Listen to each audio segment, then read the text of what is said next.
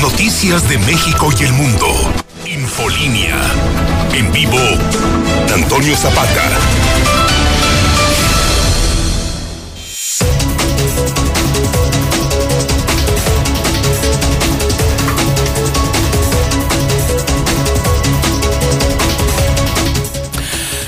Buenas noches, bienvenidos a Infolínea de la Noche. Mi nombre es Antonio Zapata, el reportero. Y a continuación le tengo a usted las noticias más importantes ocurridas en Aguascalientes, en México y el mundo en las últimas horas.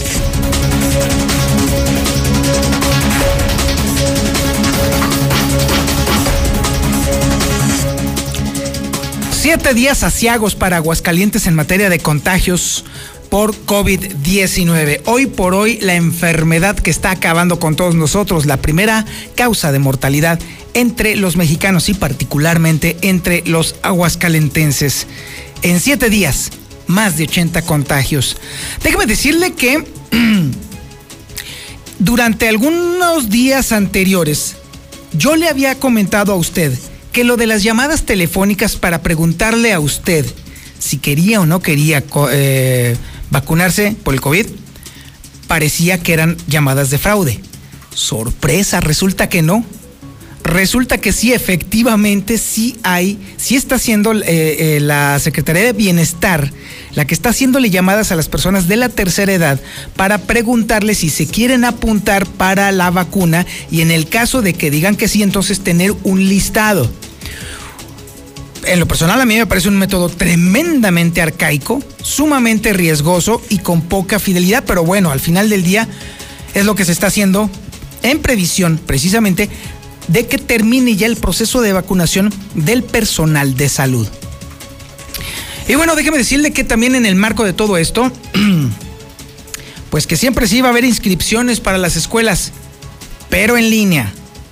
Que siempre se iba a haber clases, pero en línea toda la gente, todos los chavos, todos los niños que están en educación básica, de nueva cuenta, entrarán a clases, deberán de darse de alta, deberán de inscribirse, pero todo, absolutamente todo, va a ser y va a seguir siendo en línea. En templos y parroquias las misas no se, no se están suspendiendo, aunque ahí no tienen que preocuparse mucho por el tema de la sana distancia porque cada vez van menos feligreses.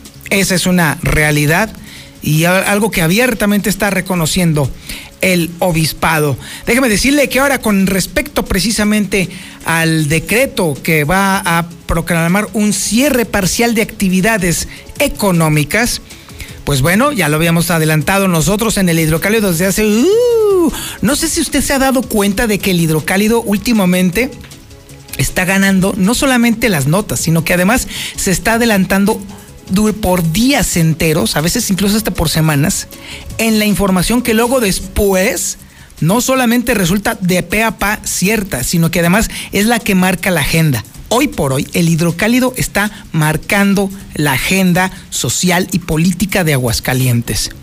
Y dentro de ese, en mismo sentido también, nosotros adelantamos desde muchos días antes se iba a cerrar la ciudad, se iba a cerrar toda la operación económica, por lo menos en cierta parte. Le tendremos los detalles de cómo se da este cierre. ¿Cuáles serán los giros que deben de estar cerrados y a, qué horas deben de estar cerrados y cuál es el aforo permitido en cada uno de estos giros? Además, déjeme decirle que en el marco precisamente de la implementación de este cierre, pues el gobernador Martín Orozco sigue insistiendo en echarle la pelotita del control de la pandemia a los municipios. Creo yo que hay que reconocer que en cierta parte y en ciertas cuestiones el gobernador tiene razón. Se ha visto mucha laxitud, mucha permisividad por parte de los, las corporaciones policíacas y de las eh, instancias a las que les toca reglamentar, por ejemplo, precisamente reglamentos, podría ser también mercados.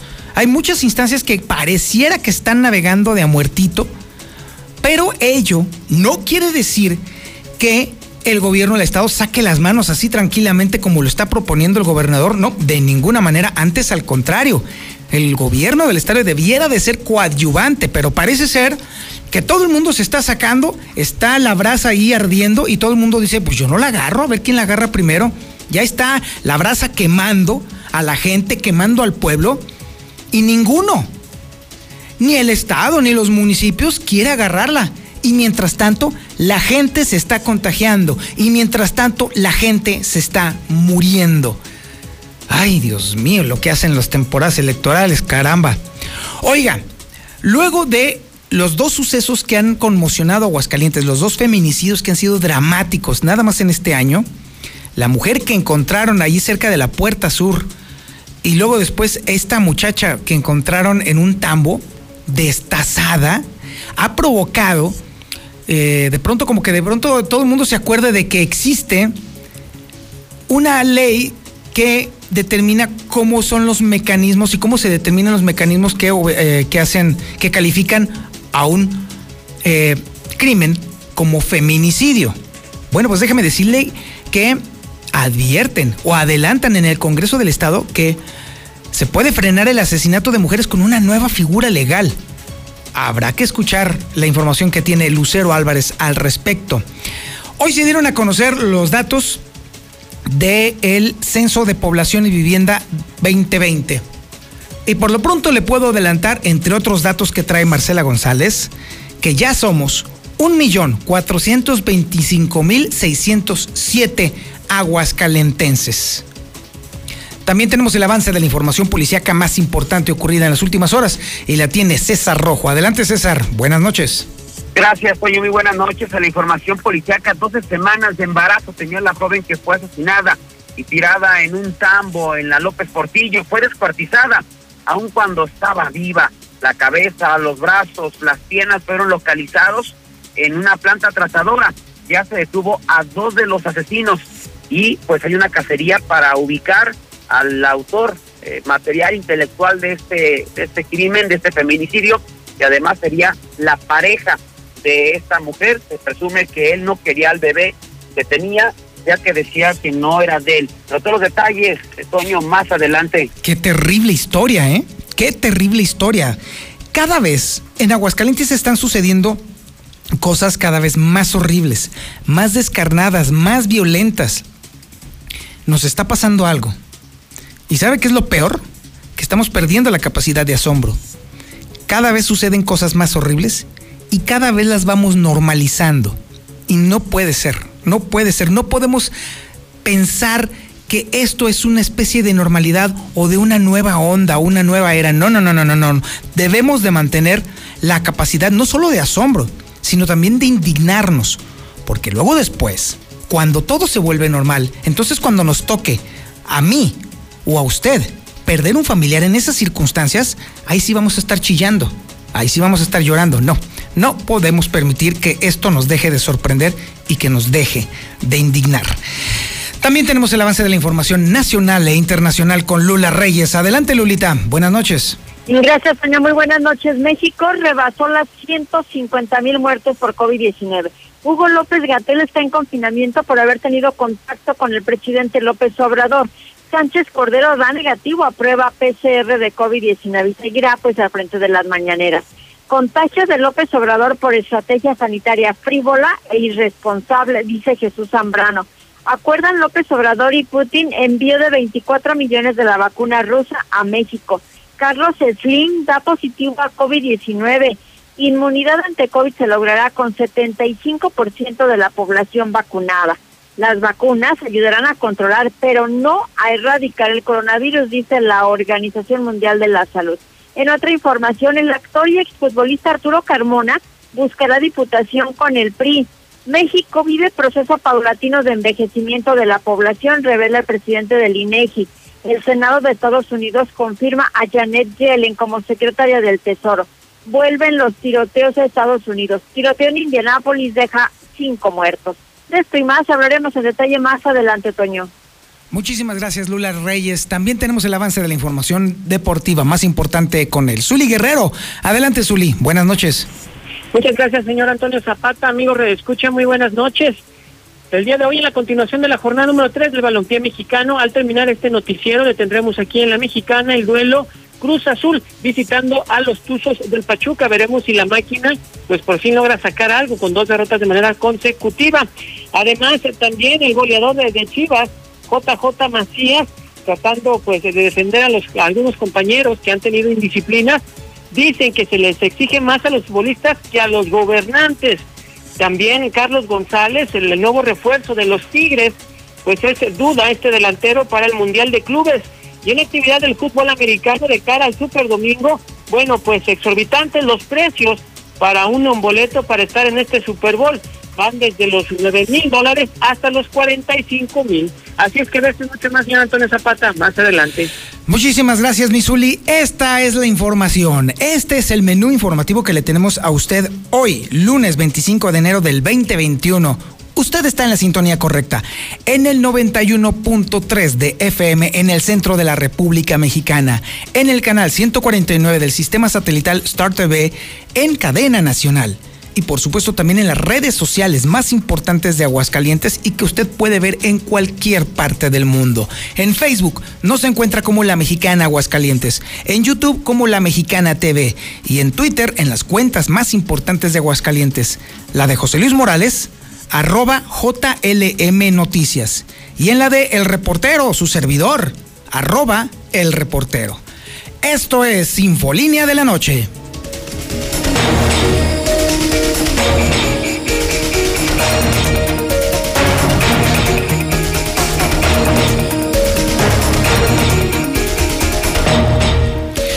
Para comenzar con el recuento de cómo está avanzando la epidemia, la pandemia de coronavirus en Aguascalientes, Lucero tiene un surtido de información muy interesante.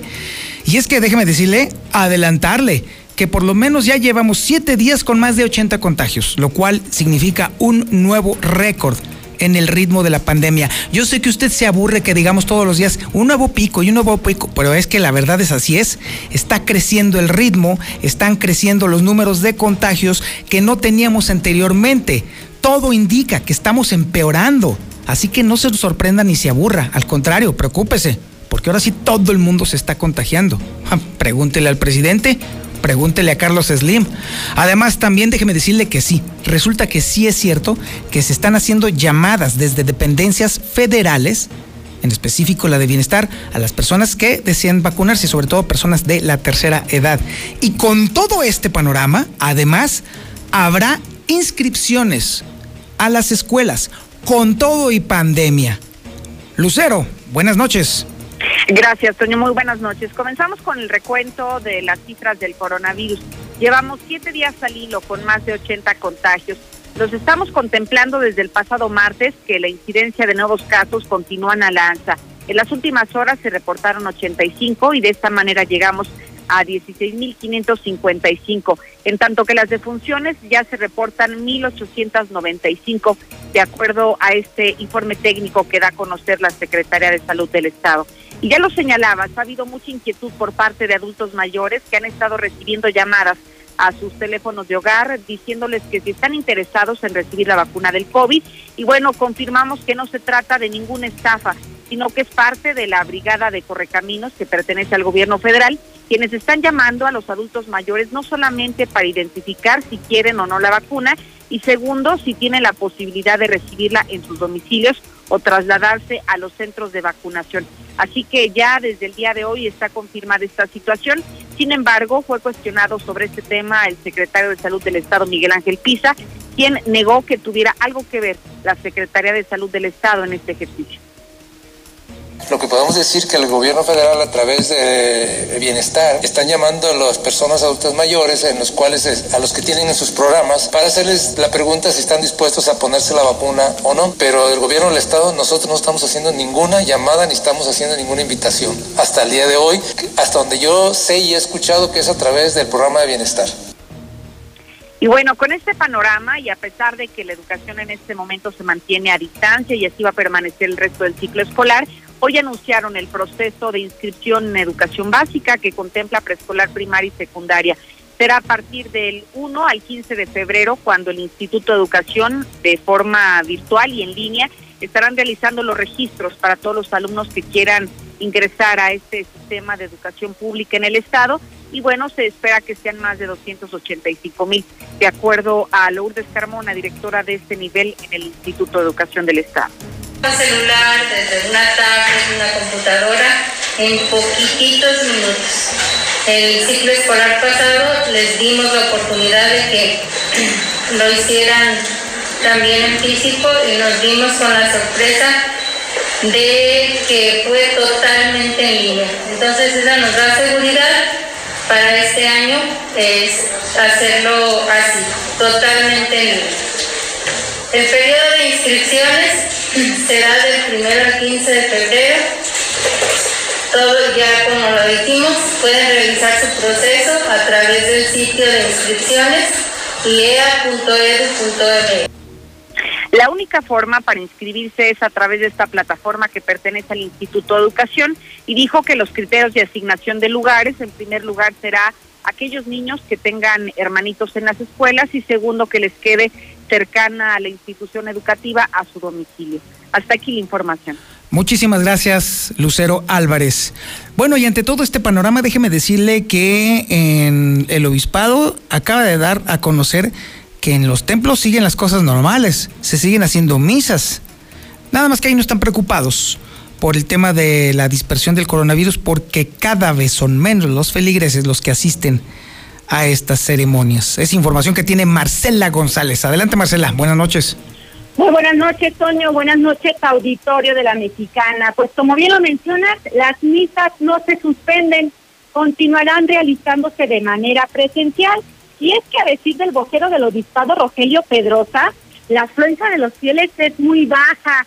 Comentaba que entre semana a lo mucho llega unas 15 personas en los templos y parroquias Así es que los domingos, que es el día de mayor asistencia, la afluencia a lo mucho oscila entre el 30 y el 40% de los aforos que se acostumbraban antes del inicio de la pandemia. Así es que dijo que no se ha dado indicación especial de suspender las misas porque se cumple con la sana distancia y también se mantienen en marcha otros protocolos sanitarios que dijo de igual manera se tendrán que seguir cumpliendo durante esta nueva etapa de la pandemia porque eh, porque pues es importante que la gente no baje la guardia y que no se relajen las medidas de prevención. Vamos a escuchar lo que comentó el sacerdote sobre este tema.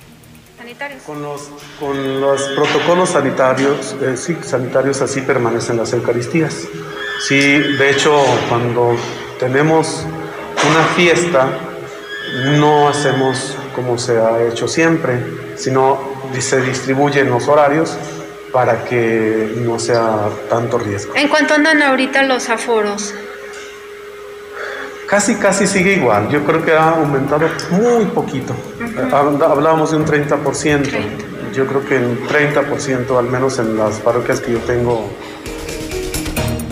El vocero del obispado, Rogelio Pedrosa, también comentó que en ceremonias especiales como bodas han disminuido de manera muy importante y además comentó que nadie es tan fuerte para mantenerse exento del COVID, el riesgo de una tragedia está latente para todos, así que hizo un llamado a la población a cuidarse, a respetar las medidas y protocolos de prevención para evitar una catástrofe mayor. Este es el reporte. Muy buenas noches. Muchísimas gracias, Marcela González. Y bueno, ahora que estamos hablando justamente en el tema del cierre comercial, el tercero ya al hilo aquí en Aguascalientes en lo que va eh, de la pandemia, pues ya prácticamente estamos acumulando 11 meses de tortura comercial, tortura económica y por supuesto de debacle de salud. Pues déjeme decirle que hay dimes y diretes alrededor de este tema. Héctor García primeramente nos va a platicar sobre cómo se estructura el cierre de los giros reglamentados y posteriormente cómo el gobernador está insistiendo en aventarle la pelota completa a los municipios para que sean ellos los encargados de controlar la pandemia. Adelante Héctor, buenas noches. ¿Qué tal? Eh, muy buenas noches. Pues sí, producto de este acuerdo con municipios, se decreta que giros reglamentados sin excepción deberán cerrar a las 10 de la noche, así como los aforos deberán estar controlados al 30%, además de imponer un mayor control en tianguis y mercados, según el acuerdo, así como también basarse en el indicador COVID estatal. Así lo indica el secretario general de gobierno, Juan Manuel Flores Femán pues para darles a, conocer el decreto que hoy se publica y que en lo particular o en lo medular vendrá a restringir el horario de cierre que será a partir de las 10 de la noche en los establecimientos reglamentados y el aforo disminuirá al 30%. Esto implica que salones de fiestas, bares, restaurantes y este, giros en los que se consuman bebidas alcohólicas deberán cerrar a más tardar a las 10 de la noche y tener un aforo máximo del 30%. Los espectáculos públicos, sea en lugares abiertos o cerrados, estarán suspendidos. También las visitas a cementerios estarán suspendidos, que de hecho pues así han estado desde el inicio de la pandemia, no ha habido apertura y también eh, habrá limitaciones en parques, jardines y espacios públicos a el aforo.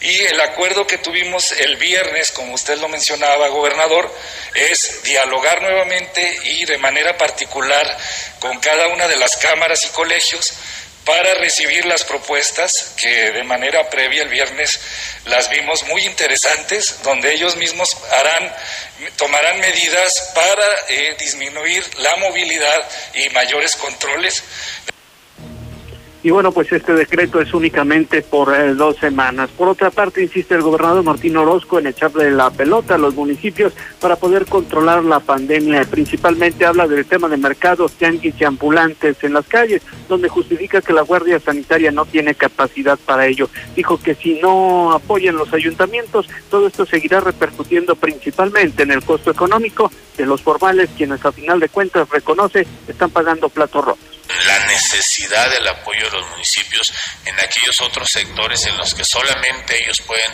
realmente eh, poner control y me refiero en temas de mercados, tianguis, este, eh, negocios ambulantes, negocios en las calles. Créanme que o sea, ahí es imposible que el tema de la guardia sanitaria tenga capacidad para ello. Ahí están los inspectores de mercados, los inspectores de, de ambulantaje, los inspectores de de puestos informales. O sea, todo esto si no se hace con la ayuda del municipio, la verdad es que solamente está pegando y cayendo el costo económico de estas medidas en aquel sector más formal, aquel sector. Hasta aquí con mi reporte y muy buenas noches. Infolinia. Infolinia. Infolinia. Infolinia.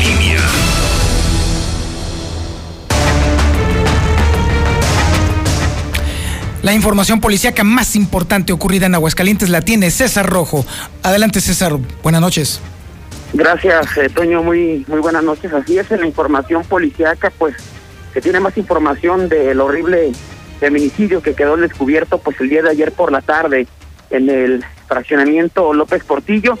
Dentro de los datos que se han logrado conocer de manera pues novedosa y que sin duda pues han impactado es que esta mujer se encontraba embarazada. Además de que se encontraba embarazada, pues eh, también eh, fue descuartizada prácticamente estando eh, viva. La cabeza, los brazos, las piernas fueron localizados en una planta tratadora. Ya se detuvo a dos de los asesinos, aunque todavía falta quien era su pareja sentimental. Este lunes al mediodía la Fiscalía General dio a conocer detalles sobre el horrendo feminicidio registrado en la colonia López Portillo, donde una joven mujer fue descuartizada y dejada en un tambo a unos cuantos metros del río San Pedro. Confirmaron que la víctima se llamó Estefanía Silvestre Hernández. Al momento de practicar la necropsia del R, se reveló que murió a causa de toda la sangre que perdió luego de que fuera mutilada un arma blanca a su cabeza, sus brazos y sus piernas. Lo dramático es que tuvo eh, esto fue cuando todavía se encontraba con vida, lo que habla de la brutalidad con que se dieron los hechos. Sobre el estado de gravidez, la autoridad confirmó que tenía entre 10 y 12 semanas de embarazo, y el de que en este caso en el Trafitambo localizaron el tronco de la joven, mientras que una planta tratadora de la zona eh, sur de la ciudad, hacia la carretera al Sabinal, su cabeza, los brazos y las piernas. En cuanto a los detenidos, son dos sujetos, que fueron identificados como el Huicho y el Víctor, quienes son señalados como autores materiales del feminicidio, faltando uno conocido como el Kevin, que es el principal agresor, que era la pareja sentimental de esta mujer. También la fiscalía dio a conocer que el crimen ocurrió desde el pasado jueves 21 de enero en un domicilio ubicado en la calle Valente Arteaga, en la mina López Portillo. Una vez que la descuartizaron, una parte la colocaron en el trafitambo que tenían en la azotea para después ir a tirarlo eh, a unos cuantos metros a la orilla del río San Pedro, pero fue hasta el domingo que se hizo el hallazgo. Los asesinos, de manera increíble, a pesar de lo, de lo que hicieron, que en la Casa de la Risa, como era conocida, eh, ya que era un lugar de venta y consumo de droga, con lo que fueron detenidos. Al respecto, pues el día de hoy la Fiscalía dio su postura oficial sobre este horrendo feminicidio.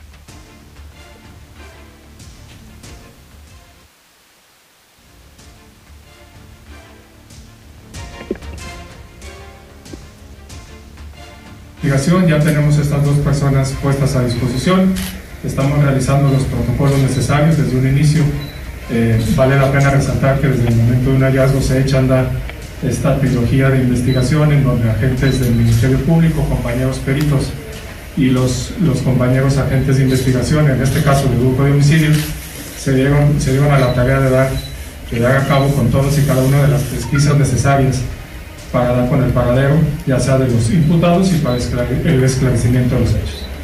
Al día de hoy, a estas alturas, aún sin poder darles mayor información, podemos sostener que efectivamente el hecho lo tenemos esclarecido, medianamente que podemos sostener, aún y a título probable, un móvil pasional que nada tiene que ver con situaciones de delincuencia organizada.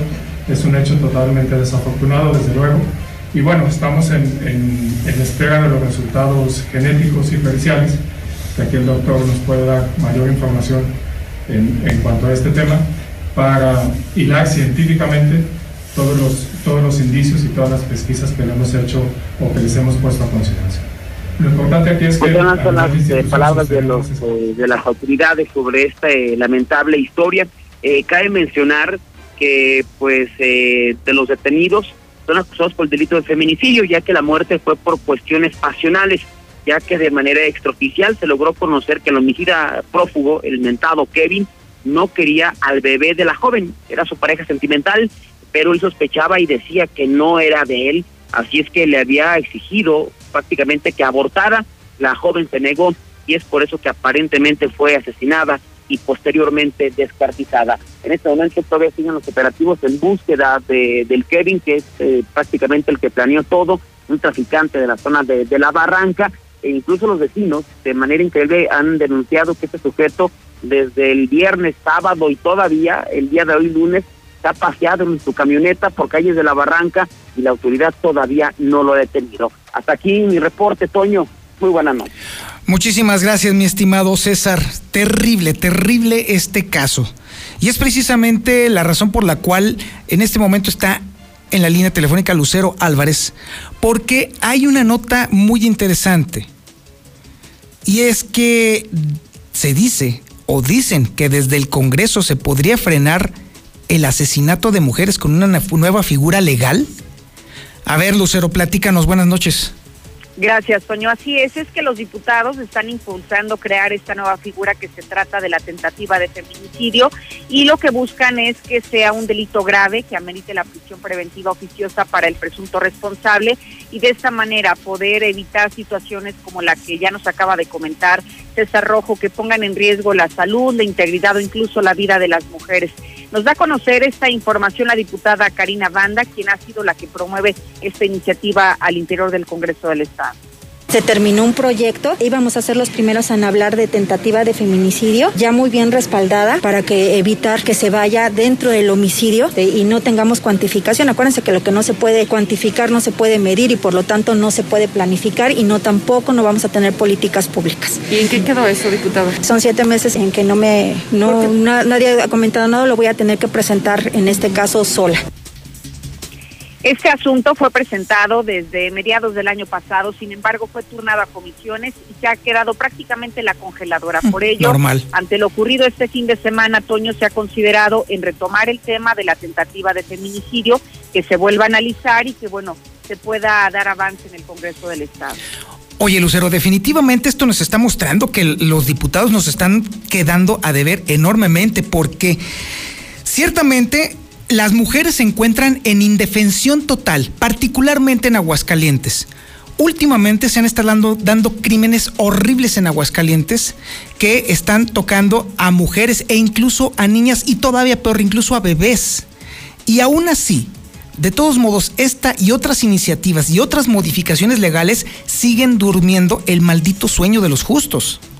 Así es, Toño. Yo incluso recuerdo que para que se tipificara el feminicidio en Aguascalientes pasaron varias legislaturas para que esto fuera realidad y que varias eh, bancadas presentaron por diferentes días esta iniciativa y aún así tardó mucho en que fuera una realidad en Aguascalientes. Ya se tipificó el feminicidio, sin embargo, lo que busca esta diputada y que es muy interesante la iniciativa que presenta es buscar cómo prevenirlo. Cuando una mujer se encuentre en riesgo, cuando sepa que está sufriendo de cualquier tipo de violencia, bueno, que se busque desde ese momento presentar ya una denuncia ante la Fiscalía del Estado y que haya ya un antecedente legal, un antecedente penal que permite identificar estos sujetos y que evite justamente lo que desembocó una historia tan terrible como la que acabamos de mencionar.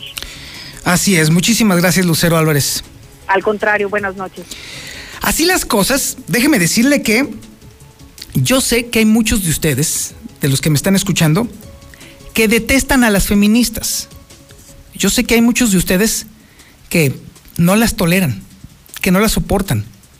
Pero cuando escuchamos casos como los que están sucediendo aquí en Aguascalientes, cuando vemos que una y otra y otra y otra vez la ley deja a las mujeres en total indefensión, cuando estamos escuchando que la ley no solamente no protege a las mujeres, sino que las victimiza y las revictimiza y las vuelve a victimizar, cuando vemos que definitivamente están solas, allí sí, definitivamente le puedo decir yo, con toda la conciencia del mundo, que hoy, más que nunca, se necesita aquí en Aguascalientes a las feministas.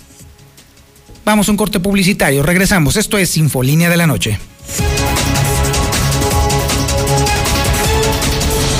Infolínea, Infolínea. Infolínea, Infolínea.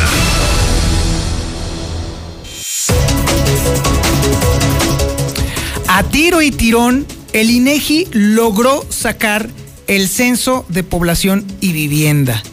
Una auténtica proeza, ¿eh? Yo creí que a lo mejor el INEGI no lo iba a lograr, pero con los datos que alcanzó a recabar antes de el tema del confinamiento que tuvimos el año pasado, pues con todo y eso, el INEGI logró recabar suficiente información, procesarla y el día de hoy nos dieron la información resultante. ¿Cuántos somos? ¿Cómo vivimos? ¿Qué hacemos? ¿Cuáles son nuestras costumbres? ¿Qué es lo que nos falta? ¿Qué es lo que se nos sobra? si es que nos sobra algo. Es información que tiene Marcela González. Adelante, Marcela. Buenas noches. Muy buenas noches, Toño. Buenas noches, auditorio de la Mexicana. Pues según el Censo Nacional de Población y Vivienda 2020, Aguascalientes cuenta con un total de 1.425.607 habitantes y aunque representa el 1.1% del total de los mexicanos, ocupa la cuarta posición nacional con la tasa más elevada de crecimiento de la población con el 1.9. A nivel nacional, la tasa de crecimiento se ubicó en el 1.2. La más elevada corresponde a Quintana Roo con el 3.5, le sigue Querétaro con el 2.7, Baja California y Nuevo León con el 2.3 respectivamente, y luego aparece Aguascalientes con el 1.9. De acuerdo a los resultados del reciente censo dado a conocer por el INEGI, México cuenta con 126 millones 140 mil 24 habitantes. Del 2010 al 2020 pasó de 112.3 millones a 126 millones de mexicanos. En el caso particular de Aguascalientes, por cada 100 mujeres hay 95 hombres, es decir, somos más mujeres que hombres, y la tasa de fecundidad es de 1.5 hijos nacidos vivos y de mortalidad de 2.9. Por su parte, la edad mediana de la población es de 27, es decir, más de la mitad de los habitantes de Aguascalientes tiene 27 años o menos, es decir, es gente joven. De tal manera se estima que existen 51 personas en edad de dependencia por cada 100 habitantes en edad productiva. Y entre otros datos más relevantes del censo sobresale que en la entidad se cuenta con un total de 386.445 viviendas, que de igual manera representan el 1.1% del total nacional. El promedio de ocupantes por vivienda es de 3.7 y el promedio de habitantes por cuarto es de 0.9 y el 0.8 de las casas cuenta todavía con piso de tierra. Y en cuanto a las condiciones de salud de los habitantes de Aguascalientes, cabe destacar que el 5% tiene alguna discapacidad, de los cuales eh, la cifra que tiene mayor concentración entre los es la de los adultos mayores, ya que el 22.12% de este sector tiene alguna discapacidad. Este es el reporte. Muy buenas noches. Y ahora nos vamos al reporte nacional e internacional con Lula Reyes. Adelante, Lula. Buenas noches. Gracias, España. Buenas noches. México rebasó las 150 mil muertes por COVID-19. En las últimas 24 horas se registraron 8.521 casos positivos y 659 decesos. Hugo López Gatel está en confinamiento por haber tenido contacto con el presidente López Obrador. Así lo dio a conocer Jesús Ramírez Cuevas, el coordinador de comunicación social de la presidencia. Sánchez Cordero da negativo a prueba PCR de COVID-19 y seguirá al frente de las mañaneras. Dijo que continuará cumpliendo sus funciones y siguiendo las instrucciones del presidente López Obrador. Contagio de AMLO por estrategia sanitaria frívola e irresponsable, dice Jesús Zambrano. El dirigente nacional del Partido de la Revolución Democrática espera que luego del contagio del presidente, el gobierno federal decida corregir la estrategia de manejo de la pandemia. Carlos Slim da positivo a COVID, ha tenido evolución favorable. Carlos Slim presenta síntomas leves de COVID y acudió preventivamente al Instituto Nacional de Nutrición para análisis clínicos. Este lunes se confirmó el caso positivo. Inmunidad ante COVID se logrará con 75% de la población vacunada. Héctor Raúl Pérez, investigador e infectólogo de la Universidad de Guadalajara, explicó que mientras no se logre esa cobertura, el país sigue siendo vulnerable al COVID-19. Vacunas ayudarán a controlar, pero no a erradicar el coronavirus, dice la Organización Mundial de la Salud. La cobertura de las vacunas no alcanzará el punto en el que detendrán la transmisión por completo. En otra información, el actor y exfutbolista Arturo Carbona buscará la diputación con el PRI. De hecho, el fin de semana ya se registró como precandidato del PRI para contender por una diputación en Nuevo León. México vive proceso paulatino de envejecimiento de la población, según revela Julio Santaella, presidente del INEGI. El Censo de Población y Vivienda 2020 detalla que en México hay 15 millones de personas de más de 60 años de edad. El Senado de Estados Unidos confirma a Janet Yellen como secretaria del Tesoro. Es la primera mujer en encabezar este departamento. Vuelven los tiroteos a Estados Unidos. Tiroteo en Indianápolis deja cinco muertos. Cinco personas, incluida una mujer embarazada, fueron asesinadas a tiros al interior de una casa en Indianápolis. La policía arrestó a un menor de edad como sospechoso del crimen. Hasta aquí mi reporte. Muy buenas noches. Y ahora vamos con el reporte del deporte con el Zuli Guerrero. Adelante, Zuli. Buenas noches. Muchas gracias, señor Antonio Zapata. Amigo, escucha, muy buenas noches. Nos vamos rapidito porque prácticamente ya está por arrancar el duelo entre los Tuzos del Pachuca ante Cruz Azul, duelo correspondiente a esta jornada número 3 del torneo Guardianes 2021. Por cierto, mañana se va a poner el punto final a esta eh, con el duelo entre el América ante Juárez a las 8.30 de la noche. Además, eh, también, bueno, pues el día de hoy se da a conocer por parte de Chivas, JJ Macías, bueno, pues tratando de defender a algunos compañeros futbolistas que han incurrido en disciplina, sobre todo en esta pandemia, señaló que se les exige más a los futbolistas, que sí son figuras públicas, pero que a los gobernantes, que a los políticos, bueno, pues ahí queda la declaración. Además, también en Tigres encendieron las alarmas y es que el, el refuerzo y goleador Carlos González bueno, pues presenta una molestia muscular que lo podría dejar fuera del Mundial de Clubes. Hay que recordar que Tigres este jueves estará enfrentando a Necaxa ya en la Sultana del Norte y después de ahí prácticamente van a hacer el viaje a Qatar. Y también en de cara al Super Bowl, el duelo que usted puede seguir a través de Star TV. Bueno, pues precios exorbitantes para este Super Domingo. Y es que en este instante, bueno, se ofrecen eh, boletos en 9 mil dólares hasta 45 mil dólares. Y en sitios oficiales, además, entonces, bueno, pues sí se ve muy complicado que pues eh, alguna gente pudiera adquirir tal precio del boletaje, todavía faltan algunos días y sobre todo también que la reventa haga de las suyas. Hasta aquí con la información, señor Carlos Zapata, muy buenas noches. Muchísimas gracias, mi estimado Zuli. Y sí, efectivamente, es tiempo de fútbol en la mexicana. Es el momento del fútbol para todos los que nos están acompañando aquí en Radio Universal. Mi nombre es Antonio Zapata y le agradezco mucho su atención a este programa.